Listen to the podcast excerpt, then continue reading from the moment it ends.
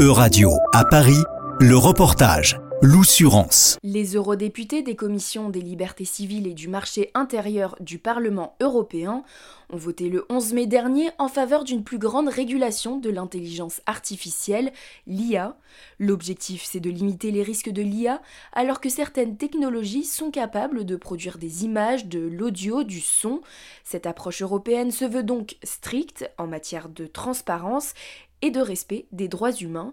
Alors comme beaucoup d'acteurs du domaine, Thomas Cotte regarde les débats de près. Selon ce fondateur de la start-up Weaver, qui utilise l'intelligence artificielle pour adapter la mobilité des salariés en entreprise, ces règles établies par les eurodéputés sont nécessaires mais ne vont pas assez loin. Je trouve que ce que font les eurodéputés, c'est très bien.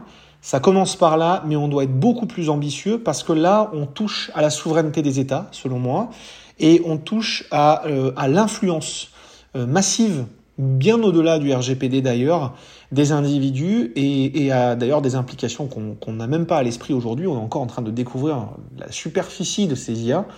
Euh, et comme je le dis toujours, l'IA en tant que telle n'est pas dangereuse.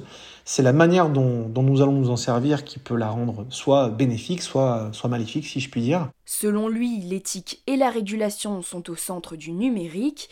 Il voit donc la future législation comme une opportunité. Bah, le risque, c'est que des, des bases soient posées, qu'un cadre soit donné, mais c'est plus une opportunité qu'un risque. Justement, je pense qu'à partir du moment où des bases sont posées, lorsque vous pouvez témoigner que vous respectez ces ces contraintes et ces obligations, eh bien, vous prenez de, de la valeur et de la confiance dans l'esprit des gens, et que c'est comme ça justement qu'on peut progresser, plutôt que d'aller euh, à toute berzingue, si je puis dire, très très loin, sans demander l'avis, et y aller fort, vite, loin, pour dire, bon ben oui, on n'a pas demandé les autorisations, mais regardez à quel point c'est génial et c'est puissant.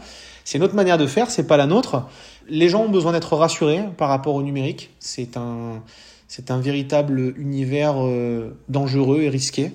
Euh, et dans lequel euh, tout un chacun peut être piégé de différentes manières. Et je pense que la, la transparence et la confiance dans le numérique, c'est fondamental.